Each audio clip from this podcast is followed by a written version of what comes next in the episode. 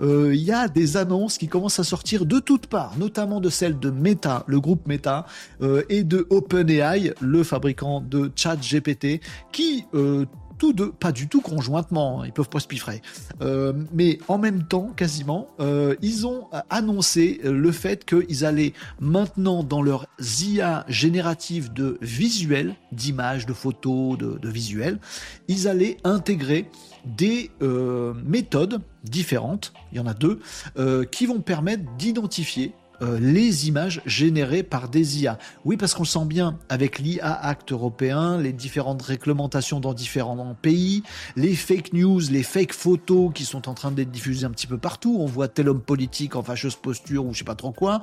Tout le monde il va euh, à bloc avec les IA génératives de visuels pour faire des trucs rigolos. Ou limite, limite. Bon, on sent bien qu'à un moment donné, ça va retomber sur la tronche des intelligences artificielles génératives, même si c'est les humains qui font les conneries, pour être clair. Hein. Si vous voyez Macron qui vide des poubelles, c'est parce qu'il y a un humain qui a demandé à une IA de le faire. C'est pour de la faute de l'IA. Bon, mais n'empêche qu'ils prennent les devants, parce qu'ils sentent bien que le vent va tourner, qu'ils vont se faire emmerder. Bon, euh, et donc euh, Meta a fait l'annonce suivante.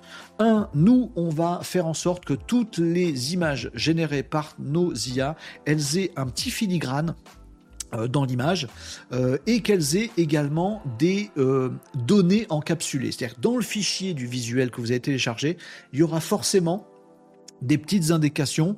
Est-ce que ça a été créé par l'IA Laquelle Avec quel prompt Et ce genre de truc. Comme ça, si l'image est utilisée quelque part, on ouvre le fichier et dedans, il y a des données qui vont nous dire en fait, non, c'est pas une vraie photo, ça a été généré par l'IA. Ah, d'accord.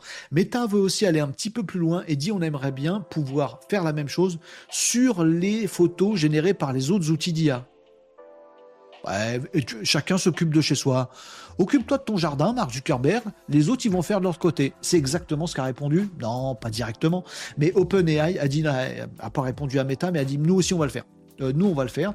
D'ailleurs, ils l'ont même dégainé un petit peu avant. OpenAI qui dit vouloir ajouter effectivement un filigrane permettant d'identifier des images donc générées par Dolly 3 dans OpenAI. On attend les autres qui vont faire exactement la même chose. Un filigrane, alors parfois ça va être un truc qui est invisible à l'œil nu, mais qui est dans les pixels. Si vous mettez des filtres, des recherches, etc., vous allez voir que l'IA a généré cette image ou des métadonnées, des petits codes qui sont à l'intérieur du fichier. En tout cas, OpenAI va s'y mettre aussi. Vous pouvez parier que toutes les IA vont s'y mettre. Pour information, Firefly, l'IA générative de visuels euh, intégrée à la suite Adobe, ils sont très très très très très forts là-dessus.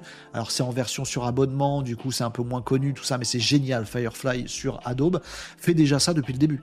Au tout début, ils ont dit voilà, tu veux télécharger le visuel que tu viens de créer, il y a forcément des petites données dedans pour s'assurer que oui, ça vient bien d'une IA. Après, les amis, ça dépend de nous.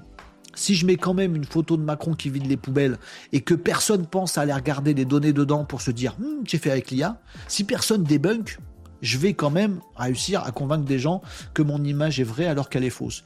Tout ça, ça tourne autour de la même chose. C'est les humains qu'il faut responsabiliser, c'est pas l'IA.